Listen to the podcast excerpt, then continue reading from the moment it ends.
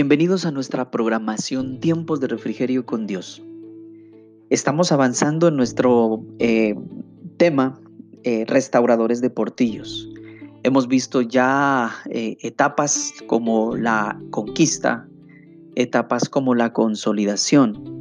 Ahora estamos en una nueva etapa que la hemos denominado la buena batalla, la batalla de la fe. Cuando estamos batallando, cuando estamos luchando, peleando, recordando que nuestra lucha no es contra carne ni sangre, no es contra las personas, sino contra espíritus de maldad que habitan en los campos celestes, pues nos ponemos a analizar eh, los pro y los contra del proyecto que estamos llevando de restaurar, de restaurar nuestras familias, de restaurar nosotros mismos, nuestras áreas de, diferentes de la vida.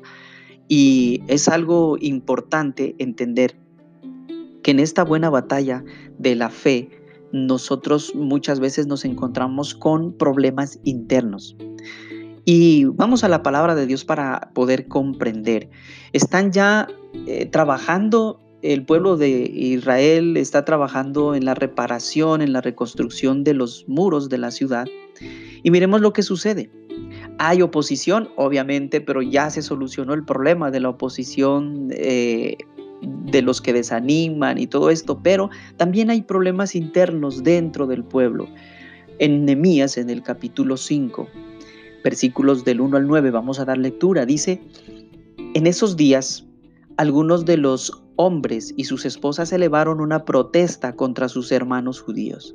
Decían, nuestras familias son tan numerosas que necesitamos más comida para sobrevivir. Otros decían, hemos hipotecado nuestros campos, viñedos y casas para conseguir comida durante el hambre. Otros más decían, para poder pagar los impuestos tuvimos que pedir dinero prestado, dando nuestros campos y viñedos como garantía. Pertenecemos a la misma familia de los que son ricos, y nuestros hijos son iguales a los de ellos. Sin embargo, tenemos que vender nuestros hijos como esclavos, solo para conseguir lo necesario para vivir. Ya hemos vendido a algunas de nuestras hijas y no hay nada que podamos hacer, porque nuestros campos y viñedos ya están hipotecados a otros. Cuando oí sus quejas, me enojé muchísimo. Después de pensarlo bien, denuncié a esos nobles y a los funcionarios y les dije, ustedes perjudican a sus propios parientes al cobrar intereses cuando les piden dinero prestado. Entonces convoqué a una reunión pública para tratar el problema. En la reunión les dije, estamos haciendo todo lo posible para rescatar a nuestros parientes judíos que han tenido que venderse a extranjeros paganos pero ahora son ustedes los que los someten a esclavitud. ¿Cuántas veces tendremos que redimirlos? Ellos no tenían nada que argumentar en su defensa. Entonces insistí, no está bien lo que ustedes hacen. ¿Acaso no deberían andar en el temor de nuestro Dios para evitar que nos paguen, que nos pongan en ridículo las naciones enemigas? Mire, esta palabra de, profunda y tal vez muchos de nosotros nos estemos identificando con estas situaciones por lo que estamos viviendo. Entonces en el versículo 12 les acabé de leer en, en, la nueva traducción viviente. El versículo 2 eh, decía, nuestras familias son tan numerosas que necesitamos más comida para sobrevivir. Había problemas internos. Los que más tenían se estaban aprovechando de los que menos tenían, en el cobro de impuestos, de intereses por los préstamos, hipotecando sus casas. En cada uno de los procesos por los que pasamos en el transcurso de nuestras vidas, aprendemos que estos van aumentando, se van incrementando nuestro compromiso y hasta nuestra capacidad para resolverlos. Bien se dice que la vida es una escuela. De todo esto aprendemos. En medio de las dificultades es cuando descubrimos quiénes somos realmente, qué hay en nuestros corazones, cuáles son nuestras verdaderas intenciones.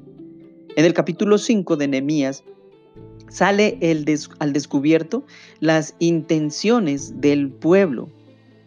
Eh, es por esta razón que no debemos quejarnos por los momentos duros o traumáticos que vivimos, pues siempre ayudarán para bien, sea que nos eh, refuercen o que nos hagan cambiar de punto de vista.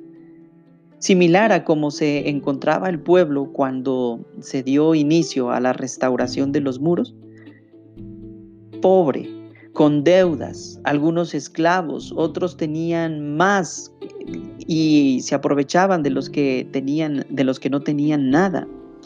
De esa misma manera será nuestro encuentro con muchos de los que serán restaurados en, en este tiempo de dificultad, tomando en cuenta que la pobreza no siempre se refiere al dinero, muchos son pobres de espíritu por no conocer aún a Dios otros no conocen sus promesas ni su paternidad.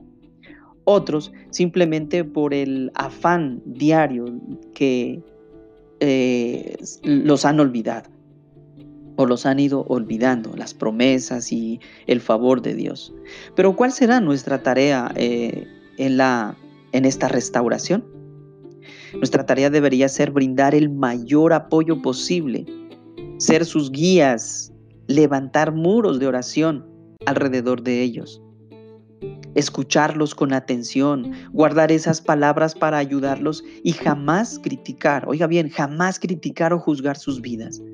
No debemos olvidar el hueco de donde nos sacó Dios, la piedra de donde fuimos sacados. Toda riqueza que hemos recibido de Dios ha sido con el principal objetivo de bendecir a otros. Lo que tengo, te doy. La forma en que ayudamos a las necesidades debe reflejar el amor y la preocupación que Dios tiene. Así se descarta la pobreza espiritual. En el versículo 9 de Nehemías 5 eh, nos dice la, la palabra de Dios en la nueva traducción viviente, de la siguiente manera. Entonces insistí, no está bien lo que ustedes hacen. ¿Acaso no deberían andar en el temor de nuestro Dios para evitar que nos pongan en ridículo las naciones enemigas? Este versículo nos enseña algo muy importante, no solo para los nuevos creyentes, sino también para cada uno de nosotros, y es la manera como Nehemías mostró a los nobles el pecado y del mismo modo la solución. Vemos en primer lugar, hizo callar a los nobles, les mostró que hacían mal, redarguyendo sus vidas y también los persuadió de un cambio, eh, abriéndoles las escrituras y mostrándoles las escrituras, hablándoles de lo que Dios piensa y del, y del poder de Dios, mostrándoles el poder de Dios. Nemías fue ejemplo en todo para el pueblo. Lo que él pidió a los nobles de no cobrar intereses al, pueblo, él de la misma manera no recibió nada del pueblo en su servicio como gobernador, aunque tenía derecho de hacerlo. Nemías eh, donó su tiempo y su servicio para Dios. Dios siempre se encarga personalmente de todo aquel que le sirve. Él no se queda con nada de sus siervos. Por esa razón, estamos nosotros invitados a servirle de todo corazón, con pasión, porque Dios pagará. Que Dios nos bendiga. Sigamos adelante.